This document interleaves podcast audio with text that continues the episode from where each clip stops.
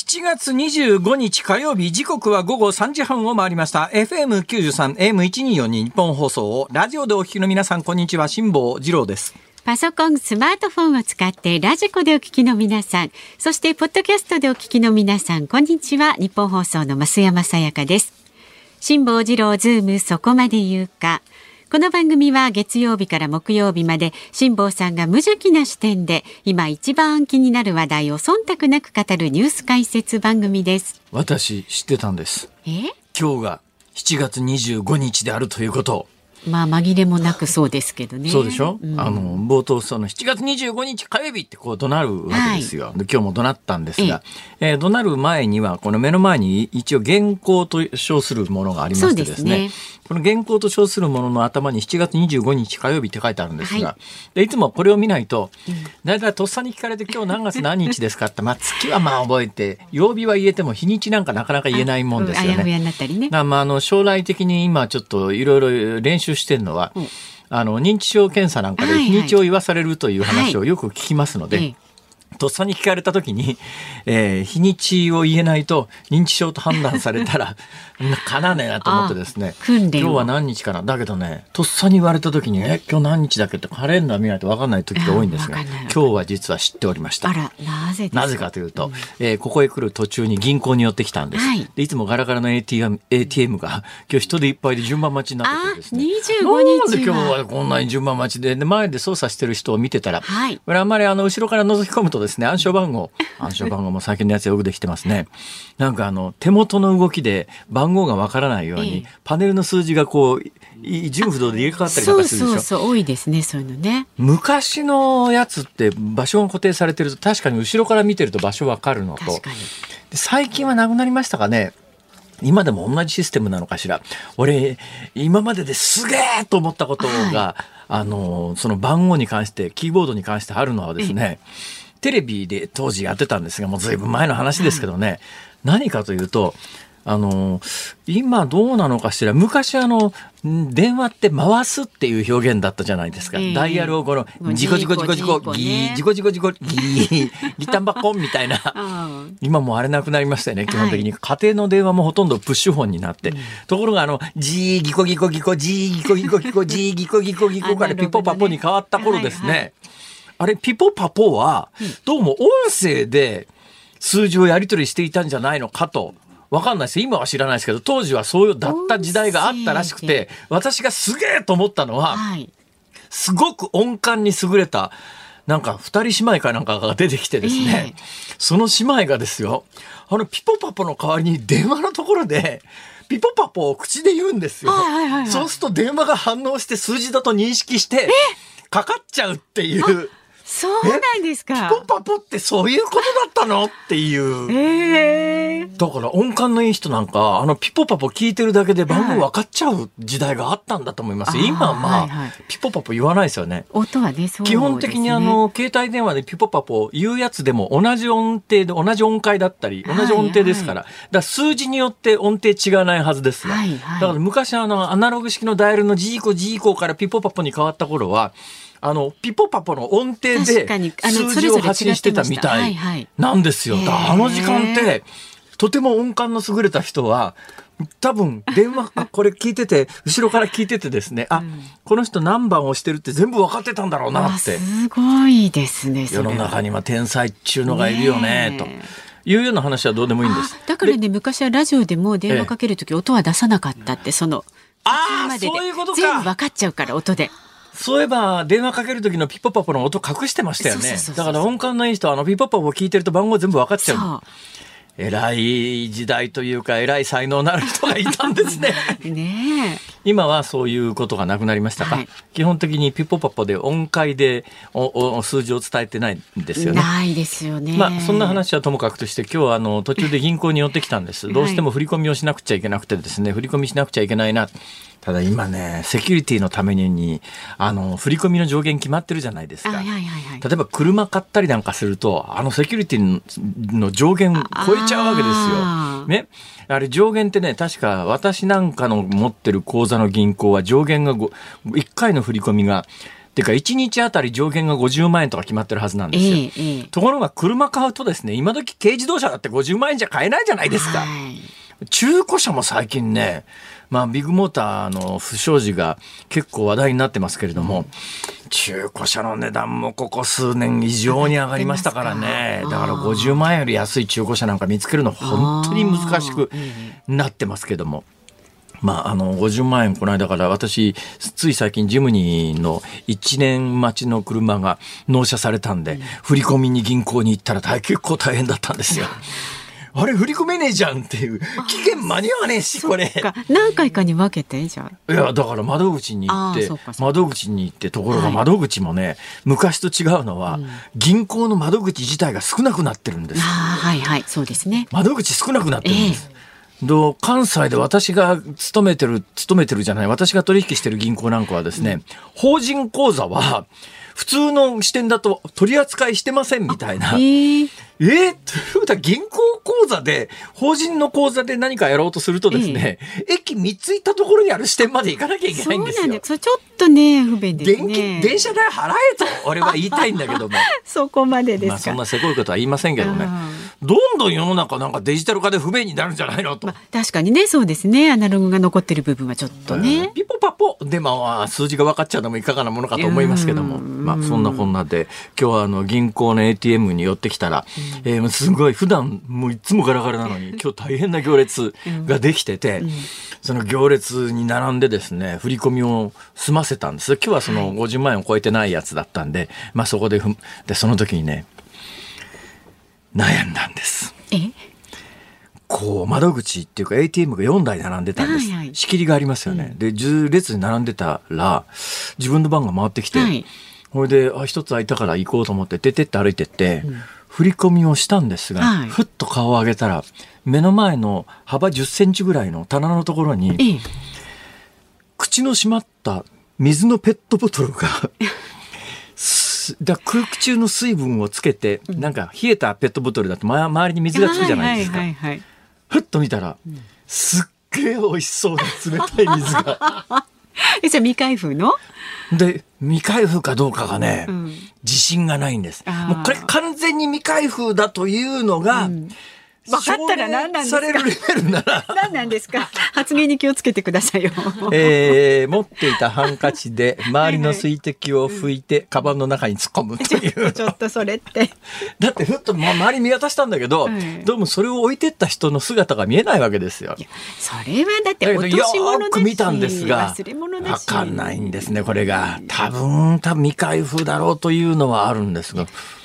でもそれで言うとね、これ話違いますけどね、俺すげえなと思うのは、あの未開封のペットボトルか未開封じゃないペットボトルか、飲んでないかどうかなんてわかんないじゃないですか。ええ。ところがあの空港のセキュリティチェックの人は、はい。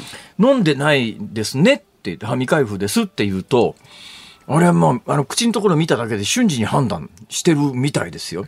で、わ未開封のやつはもうだから未開封じゃないと、水の中の液体が減ってなくても、中にね。はいはい。中の、あれどういう仕掛けになってるのかわからないけど、なんか中のん何が入ってるのかを調べる機械みたいなところにいっぺん乗っけて、あ、大丈夫ですって言って返してくれるじゃないですか。ええ。未開封だとそれを機械の検査をせずに返してくれるんだけど、ええ。だけど、水の水面の位置が上がってるか下がってるかなんかじゃわかんないですよね。はい。だから多分プロが見ると見た瞬間に今あ蓋のの目の前のメガネちゃんはこれは未開封じゃないですそれ開封してありますね。はい。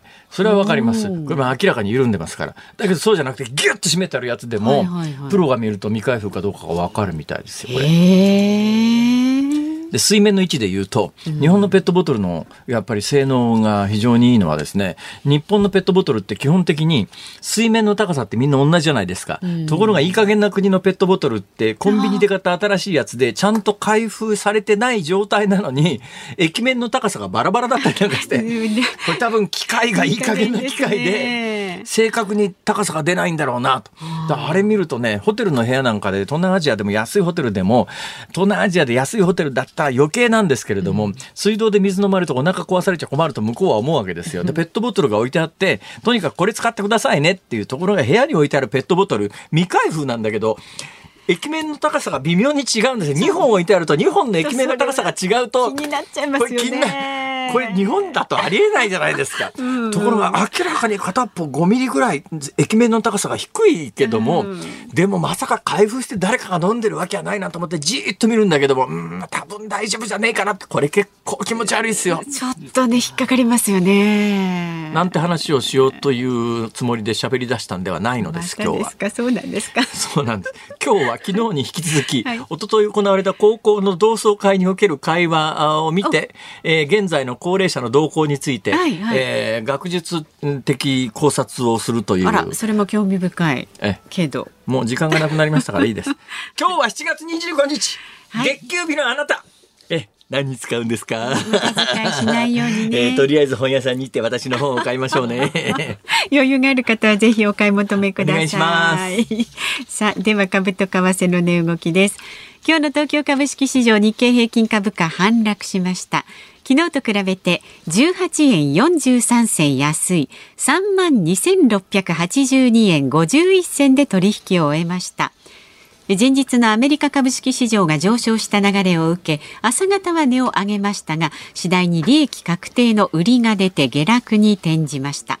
為替相場は現在1ドル141円45銭付近で取引されています。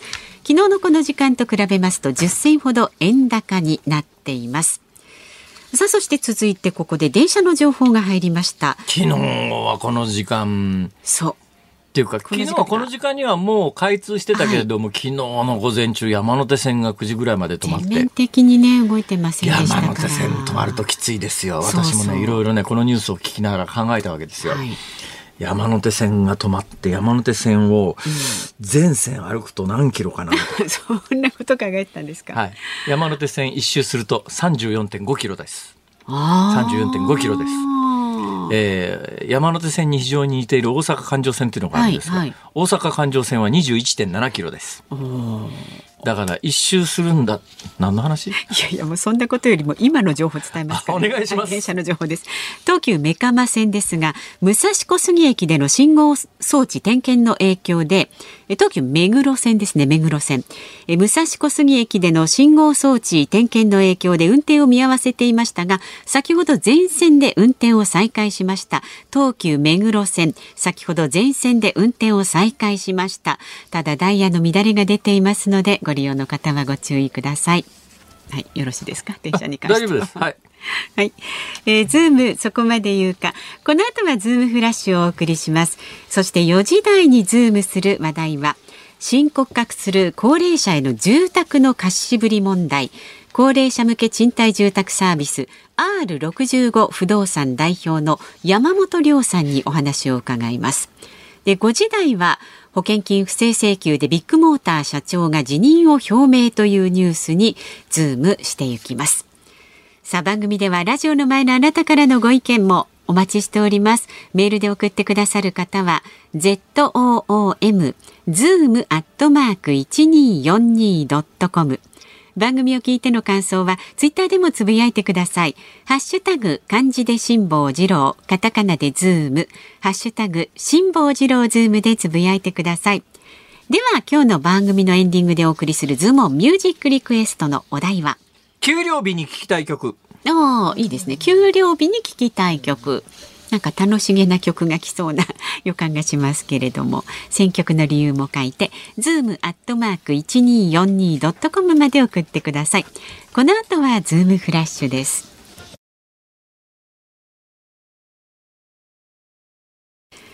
ニッポン放送ズームそこまで言うか。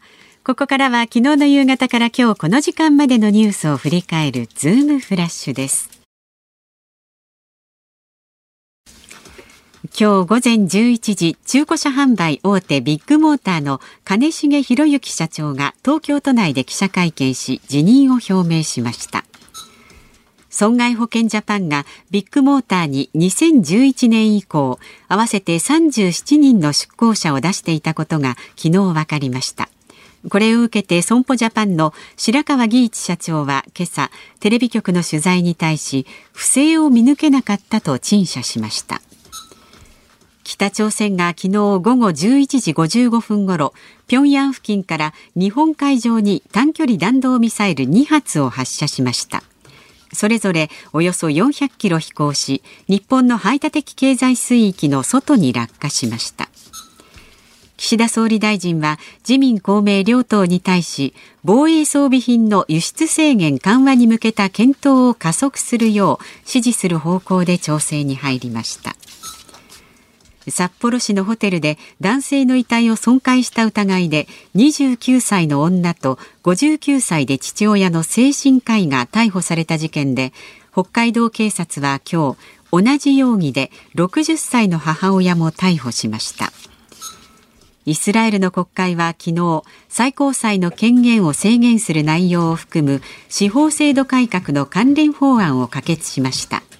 ネタニヤフ政権が進める司法制度改革には三権分立を脅かすとの批判が高まっていて混乱が拡大する可能性があります。カンボジアのフン・セン首相が後継首相候補の長男を中心にした次世代閣僚名簿を作りおよそ40人のうち10人以上が与党幹部や閣僚の子供となっていることが昨日共同通信が入手した名簿で分かりました。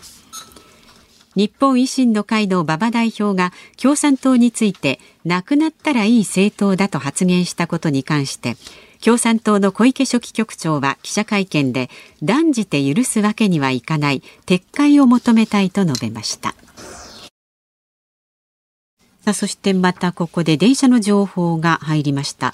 JR 内房線は千倉駅から阿波鴨川駅の間で運転を見合わせていましたが先ほど全線で運転を再開しました。ただこちらもダイヤの乱れが出ているということですのでご利用になる方はご注意ください。さて、えー、最初の2つのニュースが、えー、連日報道されているビッグモーター関係なんですが、はい、このビッグモーターの、えー、社長が、えー、東京都内で記者会見して、まあ、辞めるというのを表明したこの会見に、えー、日本放送の記者さん、はい、アナウンサーさんアナウンサーあ小永さんが出て、はい、出てですね、まあ、テレビなんかであの、まあ、サウンドバイトっていうんですがもう一部だけつまんで、バンバン放送されてますけれども相当長い記者会見でえー、報道されていない、あんまりあの電波に乗っていない重要なことがたくさんあるということなので、今日は5時台に小永井さんに、えー、出てきていただいて、記者会見の全貌というのを喋ってもらおうということにしておりますので、はい、まあ、そちらの方で詳しくお伝えしようかなと思いますが、ただこれあの、損保ジャパンが37人の出向をこのビッグモーターに出していたって、損保ジャパンだけじゃなくてですね、えーえー、続々明らかになってまして、例えば三井住友海上火災が、えー、3人を、まあ、話題になっている板金部門ですね、ゴルフボールを靴下に詰めて、ガンガン叩いたと。これに対して社長が、このゴルフに対する冒涜だって言ったらネット上でいきなり炎上してるらしいですけども、本当だよ。大体ねって私もここのあの本番前に、はいゴルフボールを靴下に詰めて車をバンバン叩くなんて、そうですよ。靴下に対する冒涜だって。いやいや、だからね、ゴルフに対する。それ違います。それも違いますから、両方違いますが。そうですか。えー、はい。えーごめんなさいね。冗談だから本気で怒らないでくださいよ。頼みますよ、本当に。はい、まあでもねこの番組のリスナーさんは、うん。えー、かなりあのクオリティが高いですから、はい、まあ冗談は冗談で流してくださると。ね区別してくださいありがとうございます。はい、三井住友海上火災が3人をその板金部門に出向させてて、うん、東京海上日動火災も、えー、営業部門に3人出してたということでやっぱりね5000人の従業員抱えるあの大規模店なので損保との関係も非常に強かったので、はい、さあ知らなかったで通る話なのかということも含めてちょっと5時台に詳しくやろうと考えております。はい、さて、それ以外のニュースで解説をいろいろしなくちゃいけないニュースたくさんありますが、うん、ワニドショーで今日朝から持ち込み、も、も、もち、なんていうんだこれ？持ちきり？持ち寄り？持ち持ちきり？持ち、そう。もうとにかく札幌のホテルで男性の首なし遺体が見つかって大騒ぎになりましたが、うん、自宅にその首を保管してたって、なんかこう、想像するだけでゾゾッとするよね。ねニュースを見る聞くたびに。えー、ゾゾッと。それで、えー、まあ、あの、当初逮捕されたのが29歳の、えー、そのホテルの中にその、えー、これだけど、被害者いまだに名前出てきてないんですが、A さん62歳っていう、まあ、女装の趣味だった男性と言われてますが。報道もありますけどね。はい。その男性と、その29歳の逮捕された女が2人で入っていて、29歳の女だけが出てきて、はいで、調べてみたら、首なし遺体が、その、おそらく62歳の男性だったんではないのかっていう。それ自体がまず年齢からしていろいろ不可解な点はたくさんあるんですが、ね、逮捕されたのがもっと不可解で、うん、その29歳のホテルから一人でまず出てきた女のお父さんの59歳の精神科医、うん、地元で評判の、えー、優秀な精神科医と、はい、その奥さんで、60歳のパートの従業員という、はい。はいこの辺りももうとにかく分かんないことだらけなんですけども、すでに逮捕者3人なんですが、まあ、逮捕者3人の内訳は、えー、29歳の娘と母親と父親っていう構図なんだけれども、どうもその母親が逮捕されたのは自宅にずっと首があって知らないはずがねえだろうっていう。あ、そういう。まあまあ、まあ簡単に言うとそういう話。で、どうもこの、えー、で、なんかこういう時にありがちな話で言うと、はい、なんか娘がなんか突発的になんかやらかしちゃったんで、はいはい、それを後からことするために父親母親が関与したっていうのはよくあるストーリーじゃないですが、ねはい、ところがですね、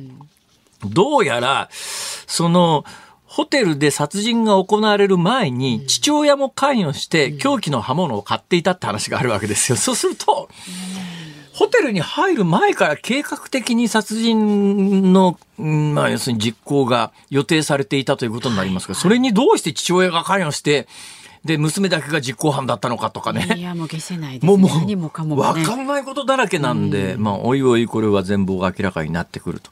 今のところ、ここで解説をした以上の情報は、えー、まあ、私が知る限りは憶測の情報しかないだろうと思いますから。はいはいだから誰が解説したって 当該人物じゃなきゃもうどうしようもないっていう、ね、はい、今のところそんな、えー、ニュースではあります、はい、えー、その次のニュースです。イスラエルの国会がなんかイスラエルの今の長期政権が無茶やってるよねっていう印象のニュースなんですが中身をよく読んでみると、はい、中身知ってみるとですね、まあ、簡単に言うとですねどうもイスラエルの最高裁って、裁判所ってちょっと日本の裁判所がもしそ最高裁がそんな権限を使ったらと考えてください。はい、大臣の首を切ったりですよ。政権の政策にイチャモンつけたりですよ。裁判所が？最高裁が。最高裁が。最高裁が内々大臣は首だみたいなことを、例えば日本ができるかっていうと、できないですよね。はいはい、で、イスラエルではできるんですよ。それで、あの、国会っていうのは民意で議員が選ばれるのに、その民意で選ばれてるわけでない最高裁が国の政策に関して大臣の首まで切れるのかっていう、まあ、それだけ聞くとね、はい、だ今回イスラエルでやってるのはイスラエルはもうとにかく民主主義をあの愚弄する無茶なことをイスラエルの国会がやってっていうそういうニュニュアンスで報道されてんだけど、はいはい、中身をよく見るとちょっとやっぱイスラエルの今までの最高裁の権限って日本あたりいや世界の標準から見てもそれ強すぎるよね。で、えー、どういう国会は法律を作ったかというと、最高裁が、えー、大臣クビだって言っても、国会議員の半分以上の賛成があれば、最高裁の決定をひっくり返すことができるっていうか、最高裁の決定を拒否することができる。はいはい、それだけ聞いたらなんか まともなまともな感じがするじゃないですか。すね。ところがもう一つ背景があるのは、はい、イスラエルの最高裁ってどちらかっていうと、リベラルっていう、で、今のイスラエルの政権はかなりあの保守強硬派っていうところがあって、はい、保守強硬派のせ、まあ、決めることに最高裁がイチャモンをつけていて、でも世界の世論でいうと、まあ、比較的リベラル派が多いので、やっぱりちょっとイスラエルの国会は無茶しすぎてんじゃねえのかっていう、そういう方向性の報道が行われているという、そういうことです。はい、ズームフラッシュでした。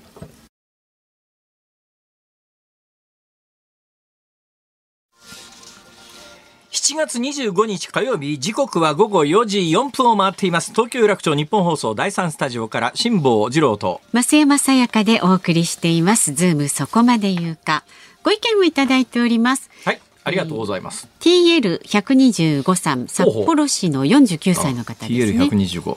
はい多分バイクでしょうね。まあわかんないけど。そうなんだはい。あのオープニングのお話についてなんですが、ええ電話の数字をピポパポという音に当てていた件ですが、はいはい。国際的にオープンな技術だったと思われます。なぜなら辛坊さんのお話を伺って、ああ、だから電話のシグナルがプッシュとトーンという名前で呼ばれてた時期があったのかとむちゃくちゃが点が言ったからです。辛坊さんはどうでもいい話ですが。結構若い人ですね。俺らはまだね、基本的に電話というとあのジーコジーコしかなかったもん。もう昔はね、そうでした。そしたその一世代前は、私より一世代上はね、ガリガリヘの6番みたいな、なんか、これは私もね、わかんないんです。経験がないんですよ。だから、な、ええなんなんでしょうね。あの、交換手の人がはい出るやつでしょうね。きっとね、繋いでもらってっていうね繋いでもらって、ガリガリってやる。私もあれはドラマでしか見たことないんですがえ。えええでもね、私ね、その電話、これ前、ちょっとちらっと喋ったことがありますけど、はい。私が子供の頃、自宅に電話なんかなかったんですよ。で、うちの兄貴、7つ離れてるんですが、うちの兄貴が就職試験受けるときに、ええ。要するに受かったかどうかを知らせる手段が電話がないもんです。はい。家庭に電話がないんで、はい。呼び出しっていうのがあって、ええ近所に電話のある人えに、えまあ要するに取り継いでもらうということをしてた時代なんですが、だから家に電話がないんで、電話のかけ方なんか知らないわけですよ。あで、かけるとこもないしね、家に電話がないんだからあ。はいはいはい。で、それがずっと私ね、なんかの時に電話を公衆電話でかける時に、はたと悩んだことがあるんです。あもらった電話番号があるんですけど、はい03ハイフンでなんとかかんとかってあるわけですよ。ええええあのジーコジーコ回すところに、このハイフンがないんです。かけらんねえじゃん、これ。ジーコはどこに、このハイフンはどこに行ったんだよ。ほいで、辛坊少年は困り果ててですね、表で歩いてる大人捕まえて、すいません、この棒のところはどうやって回すんですかって。可愛い時代があったじゃないですか。その人は知ってました。ああ、そうですか。そこはね、もう盆とか回さなくていいから続けて番号回したら、だったら棒いらねえだろう。まあまあほらね、わかりやすくするためにね。だけど今でもね、なんかコンピューターで番号入力するときにはい、棒を省いてくれとかっていうやつあるじゃないですそうか。ですね。棒を入れると、なんか、いつまで経っても入力で、で、どうしてなんだよ。で、棒は省いてくれって。めんどくせえな。いらねえじゃん、棒なんか。ああ、でもやっぱ数字がそれだけ大きくなって。わかんなくなっちゃいません。うん。はい、すいません。小さなエピソードでした。いやいや、はい可愛らしい時代があったんだなということでね、TL125 さんもありがとうございました。ありがとうございます。さあ、まだまだあなたからのご意見、こちらでお待ちしております。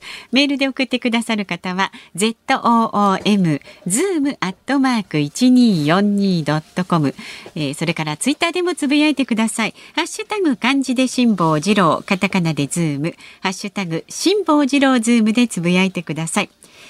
さあこの後は深刻化する高齢者への住宅の貸しぶり問題にズームしていきます。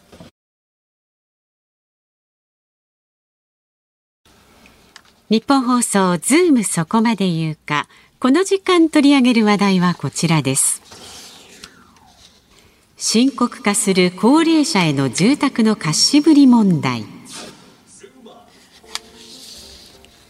今月3日厚生労働省国土交通省法務省が集まり合同で行われた検討会で住宅を貸す大家など賃貸人の意識調査の結果が発表されました。それによりますと高齢者に対しておよそ7割が拒否感を持っているということです。さあ今日はこの高齢者への住宅貸しぶりの現状と課題につきましてこの方に伺います高齢者向け賃貸住宅サービス R65 不動産代表の山本亮さんですどうぞよろしくお願いいたしますよろしくお願いしよろしくます。お願いしますお願いします。なんかむちゃくちゃ爽やかな兄ちゃん出てきたね。ですねなんかこの番組にはめったに出ないキャラだよね。確かにそうですね大体あのうさんくさい人多いいやうですから。さんくさいってお招きしててそれはないですけどあ そうですね、ええうさんくさいが変わってるか、なんか キャラきついなっていう人多いんですけど、はいはいはい今日は至ってあの普通です。はい普通っていうか爽やかですね。ね爽やかですよね。ありがとうございます。はい。えー、いうことで、えー、爽やかな山本さん。いや、爽やかな山本さん、手元にプロフィールがあるぞ。1990年生まれ、広島県福山市出身。あ、福山ですか。はい、福山出身です。福山って、増山さん知ってます？あの新幹線こっちから乗っていくと右側です、だからこっちから西の方に行くと右側ですね、ええええ。あの駅のすぐ横に城があるんですよ。福山城っていう。ああ、そう、駅のそんなに近くに。いやもうもうすぐ横にありますよ、はい、目の前に。これがね築城400年なんです、ええ。これがあの私ちょっと詳しいんですなんでですか？取材に行ったから。いいやもう福山城の話は、いい。ね。今日はね。どうでもいいや。別に福山城の話しようってんじゃないんで。そうですそうです。よはいえーで福山出身で愛媛大学卒業後愛媛県内の不動産会社に就職。全社トップの営業成績を残しへええーこの会社の東京拠点立ち上げに参画した後2016年に株式会社 R65 不動産を設立。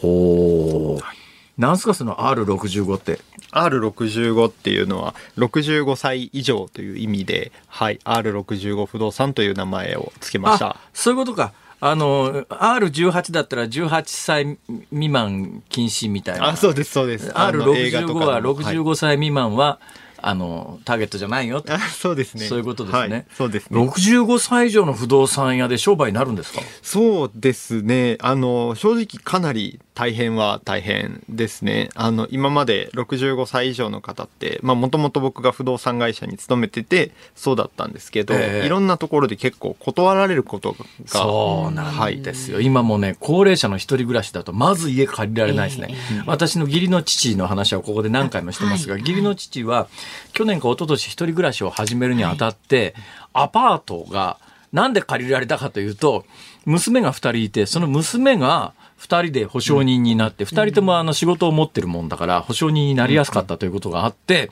あれ娘の保証人がなければまず80代の男性の一人暮らしなんて家見つかんないですよね今。そうですね。本当に結構大変で、あの、僕が R65 不動産作る前、不動産会社にいたんですけど、ええその子、その頃も本当になんかたらい回しにあって、もうなんか5件不動産会社行きましたっていう人とかもいらっしゃったりしました。それがね山本さんご自身は爽やか青年の見かけだから 少なくとも65歳以上では決してないわけで若いいや自分全然困ってないわけでしょ？はい。65歳以上の皆さんのために何かやろうと思ったのはどういうことなんですか、そうですねなんか。個人的体験があったんですか？はい。まあ、さっきのその5件不動産会社回りましたっていう方、ええあの、探してみたら200件電話をかけて入れるところ5件しかなかったんですよ。ああで、めちゃくちゃ大変だなって思ったんですけど、ええ。すごい元気な80代の方だったんですよ。えで、私の、まあ僕の祖母は79で亡くなったんですけど、はい。亡くなる3年ぐらい前まですごく楽しそうに仕事してたええし、元気だったんですよね。ええええでもただもう年齢だけを理由に断られるとか、はい。い、うことになると、例えば僕は結構引っ越しとか好きなんですけど、ええ。この年を重ねていってめちゃめちゃ元気でも借りれるところないかも。住めるところないかもしれないっていうのが結構ショックで、はい。あじゃあちょっと自分でやってみるかっていうところでスタートしたの。偉い。あいやありがとうございます。見上げたもんだね 屋根屋のふんどし。いやなんだいそれ、まあ、偉い。あそうですか。はい。へえそれでやってみた。そうですね。えだけど実際ね貸す側の気持ちもわからんでもないのよ。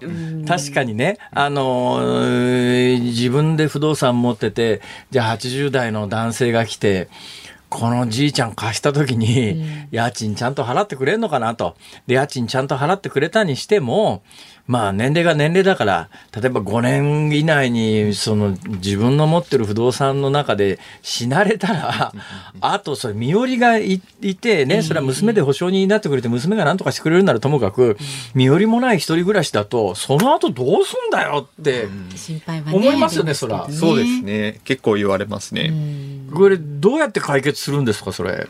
えっと、まず、まあ、その、何個かに、あの、問題を分けた方がいいなと思ってるんですけど、はいまず、孤独死に関しては、ええまあ、人が家の中で亡くなられるっていうことに関しては、はいあの、2020年に、あの、国がちゃんと定義を出していて。自然死の場合は事故じゃないですよと。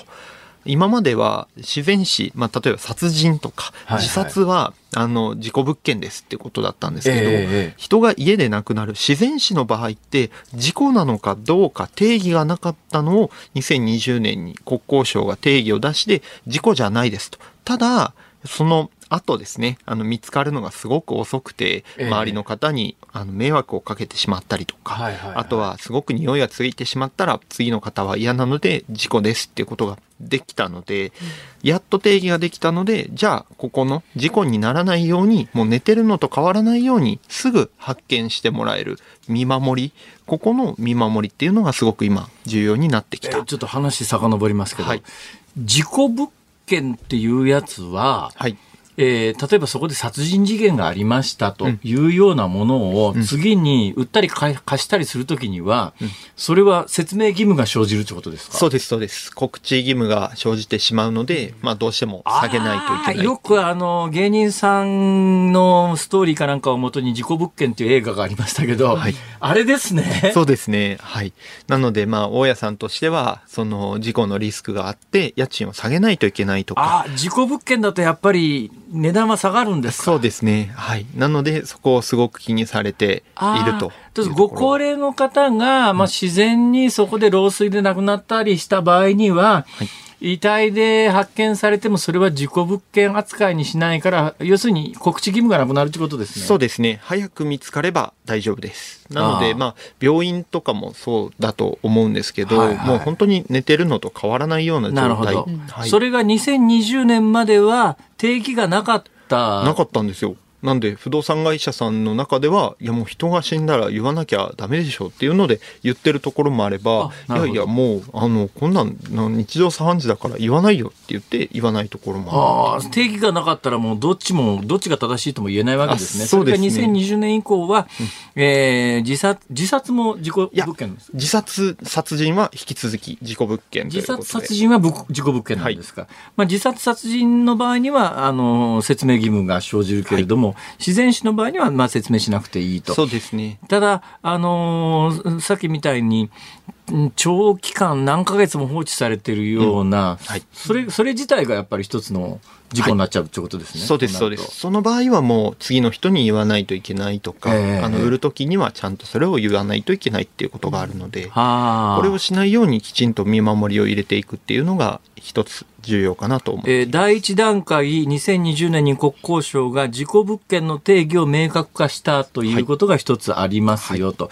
次に、はい。それじゃあ、あの、えー自然死された方を、あの、うん、まあ、要するに、早く発見して、で、その後でも、身寄りがない場合って、はい誰の責任でどうするんですか、それ。あそこすごく今、あの、揺れててですねあ。揺れてるんですか、はい。あの、荷物ですね。例えば、あの、ペットボトル一つ、あの、燃えるゴミ一つ、これはい全部相続されてしまうんですよ。あーめんどくせえめんどくさいんですよ。なので、大家さんが捨てれないんですね。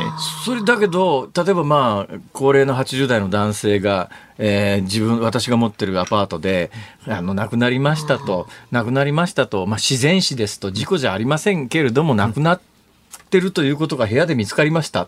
大家としたらどうしたらいいんですか？はい。そこが今すごく、あの、揺れてるところで、で、今までは、はいその、もう相続されちゃうので、大家さんとしては、もう相続されたのを無視して、例えば、もうし親族の方に連絡がつかなかったので、無視して、あええの全部捨てちゃう。はいか、もうそのまま置いとくええしかないみたいな状況だったんですけど、ええええまあ、ここが最近やっと変わって、はいえっと、第三者でも捨てることができると。例えば連絡がつかなかったりとか、ええーっと、まあ、事前に本人の了承が取れてた場合は、はい。えーの部屋の中のものを全部捨てることができるっていうものになったので、ええやっとこの辺は大家さんとしても貸しててはい、何か起こっても大丈夫とわか。りました。あの、じゃあ、相続されるような物件というか、ゴミみたいなものに関しては分かりました。はい。ご遺体自身はどうなるわけあですか、遺体自身はですね、一回、例えば身寄りのない方とかであれば、はい。あの、行政の方が引き取って、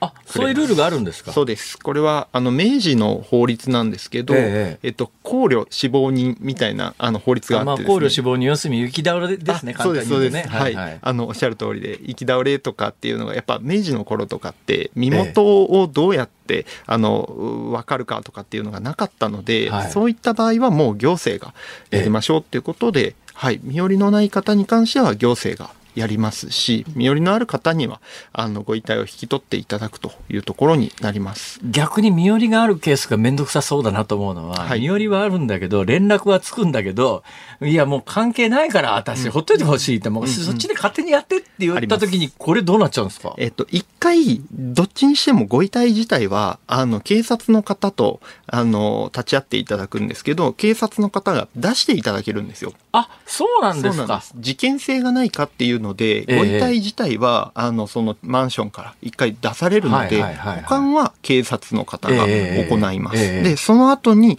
身寄りの方に引き取ってくださいっていうのは、大家さんが言うんじゃなくて、警察の方からなるほど、はい、ご遺体お願いしますって言われるので、あの、正直、部屋の中で人が亡くなられたとしても、大家さん自身がすることっていうのは、あ。その、物を片付けるぐらいしなるほどなるほど。かないんですね。じゃあ、すまあ、今の話を総合すると、はい。えーご遺体は警察が引き取ってくれるし、えー、生きだれの場合はその行政が何とかしてくれるし、はい。その残ったものに関しては、まあ、あの、昔と違って、えー、大家さんが処分しやすい状況になってるし、ということになると、はい。まあ、それほどのリスクはないってことですか？ご高齢の方に入っていただいても。そうですね。まあ、あとは例えば認知症の問題があったりとか、ああ、家賃払ってないけど払ったっていう方がいらっしゃったり。それめんどくせえな。それどうしましょう。はい。あ、まあ、あの、これも、あの、今、頑張って解決してるところなんですけど、ええやっぱまだちょっと認知症に関しては時間がかかりそうだなという印象です。私、今全部聞いたイメージで言うと、はいこれからものすごい勢いで高齢者増えてくるし、その高齢者でいわゆる身寄りのない高齢者も今も子供さんいない、お一人暮らしのお年寄りなんていくらでもいるわけで、いらっしゃいますねそうすると、えーそういう人たちを対象にトータルで面倒を見るようなはい。仕組みがあってもいいだろうし、私が政治家ならそれをまず作るだろうなと思うんですが、そういうのないんですか、そうですね。そこを多分トータルでやろうとすると、今、えっと、賃貸借りてる高齢者って、ええ。ー400万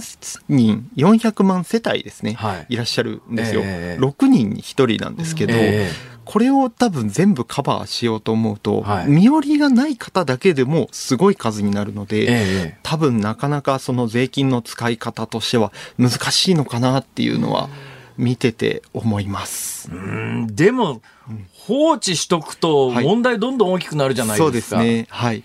で、さっき辛坊さんがおっしゃられたんですけど、身寄りのない方がええ今困ってるっていうのはもちろんそうなんですけど、はい実は身寄りのある方も、ええなかなかその高齢者っていうイメージだけで借りれなかったりします。あ、そうなんですそうなんです。私が起業のきっかけになった80代の方は、娘さんがいらっしゃって、はいはいそれでも借りれなかったってことを言われてたりとか。なるほど。はいまあ確かにさっきの話を聞くと、身寄りがあっても、いくつかの状況は一緒だったりなんかしますよね。そうですね。はい。なので、例えば人が亡くなられたらどうしたらいいんですかっていうことで、その今までは見守る仕組みっていうのが全くなかったので、ええはい。こういったところとかが、やっぱり怖いですと言われてたりとか、この間仲介した人に関しては、えーすと、お医者さんのお父さんだったんですよ。はいはい。で、開業医さんなんで、ええ。お金もたくさんあるし、ええで近くに呼び寄せたいっていうことだったんで身寄りの、えー、と方で駆けつけてくれる人もいるんですよ、はい。だからもう全然問題ないんじゃないかって思ったんですけど、ええやっぱりイメージだけであの3ヶ月ぐらいあの断られ続けたっていうことを言われてました。今、一瞬素朴に思ったんで、本当は言うべきでないことを言うかもしれませんが、はい。そんな金があんなら買っちゃったらどうする？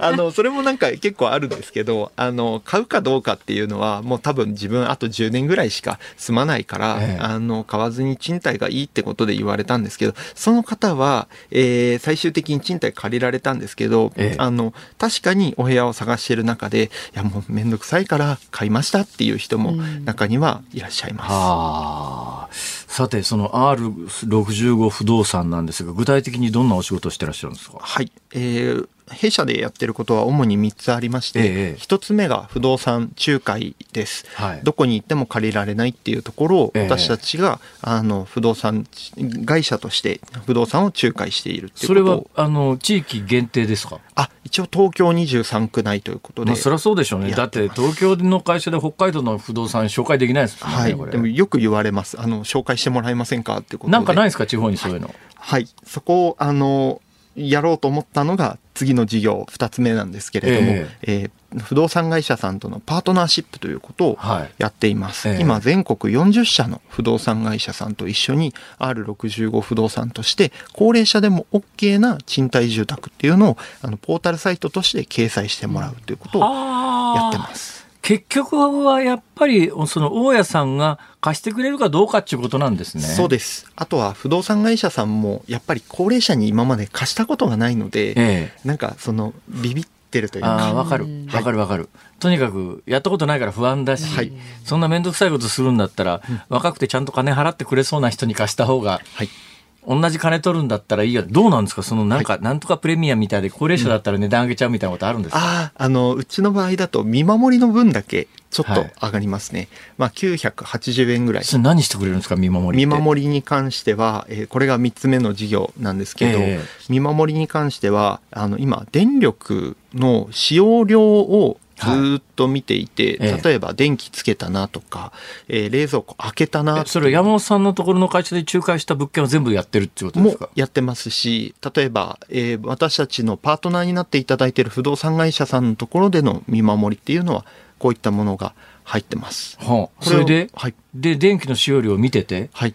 例えば、この日、全く電気の使用、例えば今日、全く電気の使用がなくなったな。冷蔵庫とかは一定なので、ええその一定の分は、あの、除くんですけれども、ええ例えば今日、電気の変化が全くないなっていうのを見て、そこで孤独死なんじゃないかっていうことで、はい。で、見回りに来てくれるんですか？えっ、と、そこまでは、あ、そう。えっ、と、不動産会社さんと大家さん、そしてご家族の方に通知が行くようになるので、はい。どなたかが行くっていうところです、ね。ああ、まあ、直接、じゃあ、その R65 の人が見守りに行くんじゃなくて、その、うん大家さん、その他に注意喚起が行くということですね。そうですね。それあるかないかで大違いですよね。そうですね。なので、例えば2週間見つからなかったですとかっていうことはもうなくなるので、あーね、いや、その山本さんがやってらっしゃる R65 ってのは株式会社なんで、当然会社としての利益を考えながらやってるんだと思いますが、はい利益その、その、うんぬんよりも、こういう仕事をやってること自体がね、山本さん、偉いよ。あ ありがとうございます。偉い。ありがとうございます。偉い。ええ本当に尊敬いたします。えー言ってるうちに時間がなくなっちゃった。はい、はい、これからもね、ぜひ高齢者向けに頑張ってください。今日は R65 の山本亮さんにお話を伺いました。どうもありがとうございました。ありがとうございましたありがとうございました。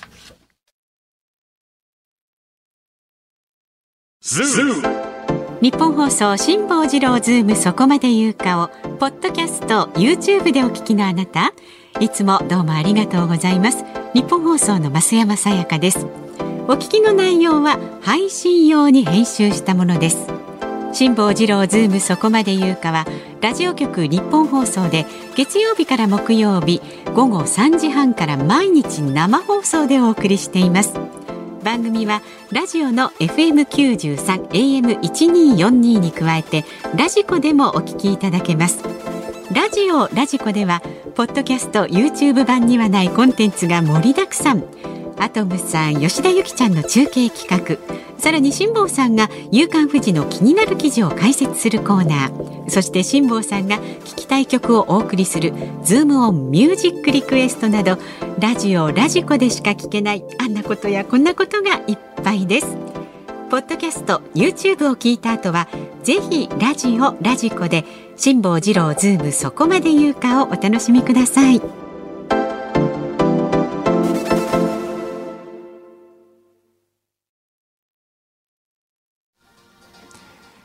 7月25日火曜日時刻は午後5時を回りました。こんにちは辛坊治郎です。こんにちは日本放送の増山さやかです。さあ5時を過ぎましたのでズームオンミュージックリクエストご紹介してまはいいります。皆さんありがとうございます。今日のお題は給料日に聞きたい曲です。まず神奈川県の67歳万歳親父さんはえー給料日、借金、ローンの返済、家計費、孫への小遣いなどなど、自分の懐に入る額は少ないものの、やっぱりこの日は嬉しいです。ということで、映画、天使にラブソングをのテーマ、オーマイ、あ、違う、オーハッピーデイをリクエストします。お孫さんへの小遣い。うん。なるほど。それから大田区のいつも腹痛さん48歳女性大丈夫でしょうか？え給料日は嬉しいですねということでドリームスカムトゥルーの嬉しい楽しい大好きをリクエストします、よろしいんじゃないでしょうか。ねやっぱ。嬉しい楽しい、はい。中央区のアメンボマンさん60歳男性毎月普通にやってくる25日給料日その裏には毎日頑張ってくれているお父さんの汗とストレスの賜物なんですお父さん感謝 for you というわけでリクエストが今和の清志郎さんパパの歌ああ、そんな曲あったな。ね。えママも頑張ってますけどね。それから神奈川県横浜市66歳の影丸さん、はい。給料日に聴きたい曲「かぐや姫」で赤ちょうちんなんで？えー我々庶民にとって給料日は月に一度の楽しみです。その日だけは夕食のおかずが一品増えたり豪華になったりしました。昔はね、給料袋の実際リアルにお金持って帰ってた時がありましたからね。ね今から考えれば結構物騒ですよね。25日に一斉にみんな懐に封筒入れて歩いてると思ったら。はいはいはい。えでそんな昭和世代にはやはりこの歌赤ちょうちんでお願いしますと。それから墨田区のケチも積もれば SDGs ださんケチじゃないんだって。待ちに待った給料日。ワイの給料なんぼや、なんぼ？なんぼ？なんぼ？ということで、マンボナンバーファイブ。ペレスプラうんみたいなードやつですね楽団。ば マンボナンバーファイブ。なんぼからマンボナンバーファイブってそれちょっとまた強引な。まあでもなんとなく語呂が。で神奈川県36歳の島猫製菓さんですね。はい給料日に聞きたい曲ですが、25日は銀行 ATM も混んどるし、コンドルコンドル。物価高で残高もすぐ飛んでゆくし。飛んでく飛んでく。ということで、わかりましたか？リクエストは、サイモンとガーファンクルのコンドルは飛んでゆくでお願いしますと。あえー足立区の本当にありがとうございます。42歳ゼック東京さんはですね、給料日に聞きたい曲はビーズのアローンをお願いします。せっかくの給料日なのに、あ、ローンの支払いが残ってたとがっかりしちゃいますね。ええあ、ローン。えええまたそれ無茶な。あ、ローン、まあ無茶ですねそれ。さあ、この方もね、結構無茶ですよ。え何ですか？神奈川県横浜市浜の浜松町さん28歳男性はですねほうほう。ズームオンミュージックリクエスト給料日に聞きたい曲ですが私はお金を身内に握られておりますので自分で銀行に向かうことはめったにありません、はあ。そこでこの曲をリクエストします和田アキ子さんであの金を下ろすのはあなた うまい。うまい座布団一枚。あの鐘を鳴らすのはあなたですか？そうですよそうですよあの金を下ろすのはあなたってまたそれ。28歳。ああ、28歳。この世代の男性も聞いてらっしゃるんですね。ありがたいですねありがとうございますありがとうございます。本日のズームオンミュージックリクエスト。Dreams Come True。うれ嬉しい楽しい大好き。はい、ストレートに楽しい気持ちをね、お伝えしましょう。エンディングでお送りいたします。番組ではラジオの前のあなたからのご意見24時間お待ちしております。メールはズームアットマーク 1242.com まで送ってください。お待ちしております。ニッポン放送がお送りしていますズームそこまで言うか。この時間取り上げるのはこちらです。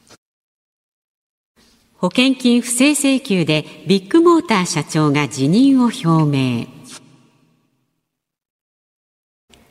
中古車販売大手ビッグモーターが自動車保険の保険金を不正に請求していた問題で、兼重、兼重宏行社長は今日午前11時頃開いた会見で謝罪し、辞任することを明らかにしました。金重社長は自身の不正への関与については否定しました。さあこの時間はビッグモーターの記者会見をねずっと取材していました日本放送の小永井和穂アナウンサーにスタジオに来てもらっていますご苦労さんです。はい、よろしくお願いします。どのぐらい時間かかったっていうか、どのぐらいの長さだったんですか、この記者会見って。2時間ほどかかりまして、2時間もやってたのこれ。予定が1時間半だったんですが、結局2時間報道陣100人ほど、ムービーカメラ30台。本当テニスコート2つ分くらいの広い会議室だったんですが、あの、報道陣が押しかける、詰めかける感じになっておりました。印象に何が一番残りました？もう、率直に言うと、この金重社長が、ええ。まあその、加害者だったのか、被害者だったのか、ちょっと、どちらかわからないっていうような、こう発言が相次いでおりまして、まあ、冒頭金重社長黒いスーツで立ったまま謝罪7秒間ほど深くお辞儀をして、7秒ですか7秒間お辞儀をしまして、なんかね、あの、不祥事を起こした社長がね、頭下げてね、あれ何秒か計算しながらしゃ頭下げるっていう、なんかね、何秒以上じゃなきゃダメみたいな。私もちょっとねあれもね、バカバカしいなとたんですがうん そうなんだよね。あれもバカバカしいなと思うんだけども。ええええ。でうん金重社長も要するにあんまり謝る気はなかったっていう感じですか？全体通して言うならば。うん。まあ、あの、金重社長自身も、まあ、現場でどういうことが行われているのかを全く把握しようとしていなかった。どうそこら辺がね、どこまで本当だか分かんないところもあって、この人どういう人物かというと、えもう裸一貫でこの中古車の販売に乗り出して、要するに1台で6,000人従業員のき会社をつ築き上げてだけど株式公開してないから、まあ、今でも中小企業の社長っていうかあの個人商品商店の社長みたいな立場なんだよねこれ基本的に。そうですね。あの、この金重社長が代表を務めている会社が、まあ、このビッグモーターの株主にもなっているという状態で、50年ほど前にこう創業して、1台でね、業界最だ後までからね、あ持ってきた。の、いわゆる上場企業みたいだと、株式上場の審査みたいなもので、例えば社外取り、今は制度いろいろ厳しくなって、社外取締役みたいなものを何人とかね、そういういろんな要件があるんだけど、上場してないから、いや、まあ、個人商店のまんまでかくなっちゃったって感じだよね。うん、そうだから、だからこそ、どうなんだろう。だから、ワンマンの社長だから、あの、そこに情報が上がっていなかったのか、いや、ワンマンの社長なんだから全部知ってたでしょっていうことなのか。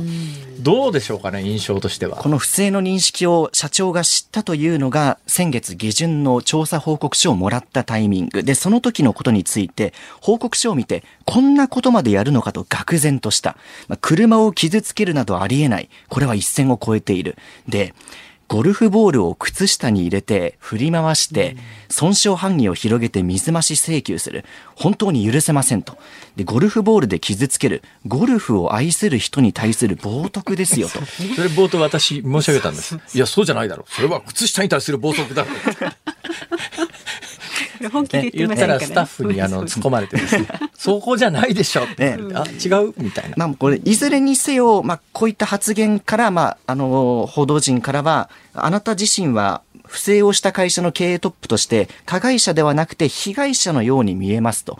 あなたは加害者のという認識ですか、被害者という認識ですか？という質問が飛んだりですとか、まあ、ご自身の罪はどう考えるんですか？といった、それに対してはどんな答えだったんですか？これに関しては、あの、本当に私の職務怠慢、私にも責任があると言いつつも、その、例えば、ゴルフボールで車を傷つけた社員に対しては、まあ、刑事告訴も辞さないという姿勢を見せて、で、会見の最後に、やっぱりそこまでする必要はないと、こう、撤回するなど、二転三転する場面もあねったんですよね。どうなのかしら。犯罪としてまだ立件されてるわけじゃないんだろうけれどもこれあの素朴に保険金詐欺じゃないの？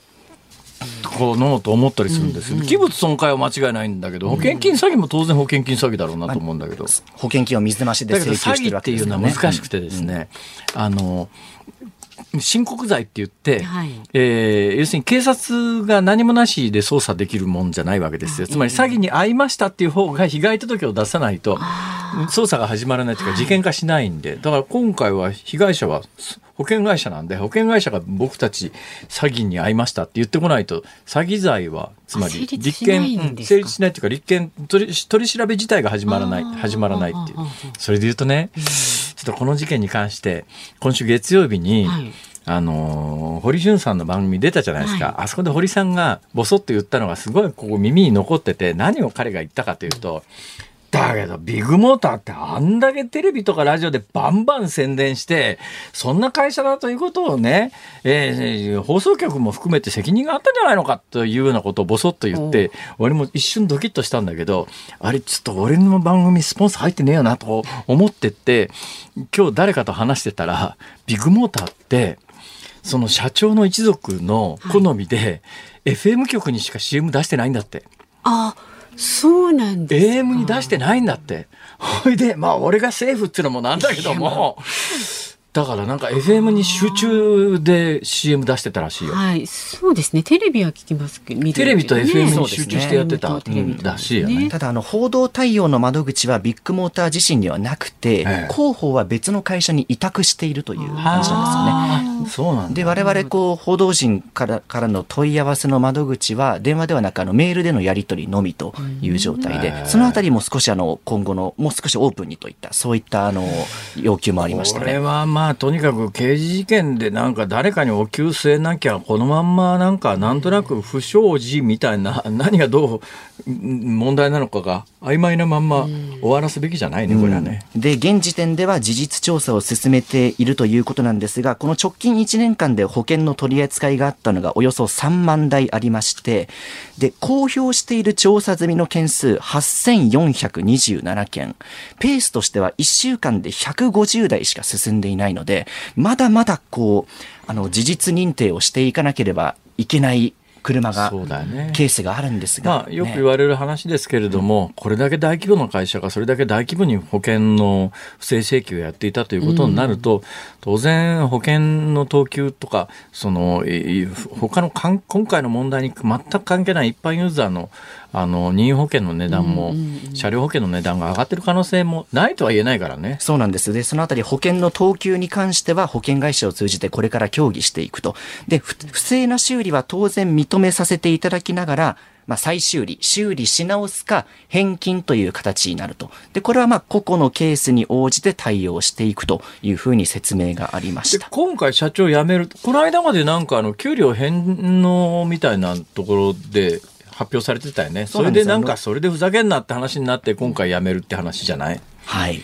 まあね。多分まあ思うにもう急激にビッグモーターのイメージが悪くなって、このままいくと会社立ち行かないということになるとまあいやオーナー会社って、まあ、株の大半もこの社長が持ってるはずなんで、えーそうすると会社がぶっ潰れたら、まあ、全部パーになるけれども自分が辞めることであのいや会社が存続してりゃ株主としての権利は残るからね会社長として辞めても。多分そんなことも背景にあるんじゃないのかなと思うんだけど。そうだから今後の事業についても、まあ、お客様のために一生懸命事業を継続してやっていけば理解いただけるのではないか。で、また、利益という話も、その株主としての利益という話も、この謝罪会見で少し出ていましたので、そうなんだよね。で、ステークホルダーっていう言葉を使ったんですよ。で、ステークホルダーっていうのは、まあ、いろんな意味があるんですけども、まあ、利害関係者だから、まあ、従業員も、あの、株主も、えーいろんな人たち、みんなステークホルダーって言うんだけど、一般的にはやっぱりね、株主っていうイメージが強いんですよ、言葉として。だから、ステークホルダーって言うと、あんた自分のためじゃねえのかって、そう、俺はあれ聞いた瞬間にそれ突っ込んだけどね。うん、まあいずれにせよ要するにまあ、うんまあ、今回自分が辞めることで会社としては存続させたいということなんだろうね。それから辛坊さんが先日の放送で話していた保険会社との関係について、ここも質問がいくつか出たんですがええ、まあ、金重社長は一部今回の不正にこの保険会社からの出向社員が関与しているのではないかと言われているけれども、それは一切ないと思うと。まあ、損害保険会社の出向者は生産の現場までは入ってていない。で、今回不正があったのは生産現場でわからないところでやっているから、私も損害保険会社も不正は知らなかったというふうに、この保険会社との、まあ、組織ぐるみというのは否定したというところですよね。だから、今回ね、だから、もしこれ、保険金詐欺だということになると申告罪なんで、保険会社が訴えない限りは、あの、刑事事件として立件されないわけだけれども、だからそういうこともあって、そういう方向性の話が今出てきていないのかなっていう気もちょっとするんですわ。まあ、いずれにせよ、あれだね、えー、小永井、小永井さん？小永井小永井さん若いのに優秀だよね、なんとなく。優秀ですよ。若いのに優秀だよとか失礼なこと言うなよって話だけどね。まあいい車は持っていないんです内田が、君とどのぐらい違うの？内田君が2つ年下二つしか違う。です。まあそれぞれ今の商店街中継内田君頑張ってましたから。頑張ってましたねはい。人生いろいろ。そうです。いろんなパターンがあって、良きと。はい。これからまた新しいね、事実なんか出てくると思います。ご苦労さんでしたはい再お願失礼しました小永井アナウンサーでした。ズームミュージックリクエストをお送りしているのは東京都大田区のいつも腹痛さんからのリクエスト。あ、お大事になさってくださいね。Dreams comes true。えー、嬉しい、楽しい、大好き。え、はいいうことでございます。ね、給料日に聞きたい曲ということで。えいやーなんかこう吉田美和さんのあのこのキーッと伸びるところが素敵ですね。綺麗ですよねいいですよね本当に一遍コンサート行ってみたいもんだな。あ、ねええ、ぜひ足を運んでください。いやでもね、いざとなるとね、まあ暑いし外出るのめんどくさいし。そんなこと言うて、よく太平洋横断した人がそんなことめんどくさいって言いますよね。いやいやいやあれ言ってから余計いろんなことがめんどくさくなったんあ、です。そういう感じですかじっとしてるのが一番だと。まあ楽ちんですよね。さあ、じゃあお家でゆっくりね、日本放送ショーアップナイターお聞きになってください。今夜は甲子園球場から阪神対巨人戦をお送りします。あ TG はいそうそう、解説金村義明さん、実況が MBS の近藤徹アナウンサーです。で、明日の朝6時からは飯田浩二の OK 工事アップ。コメンテーターは数量政策学者の高橋洋一さん。また明日はですね、河野太郎デジタル担当大臣がご出演。れ飯田君がモノマネで出てくるとかそういうんじゃないの？違います。本物？本物がモノ本？そうですよ。モノ本河野太郎モノマネではないですのでしっかり聞いてください。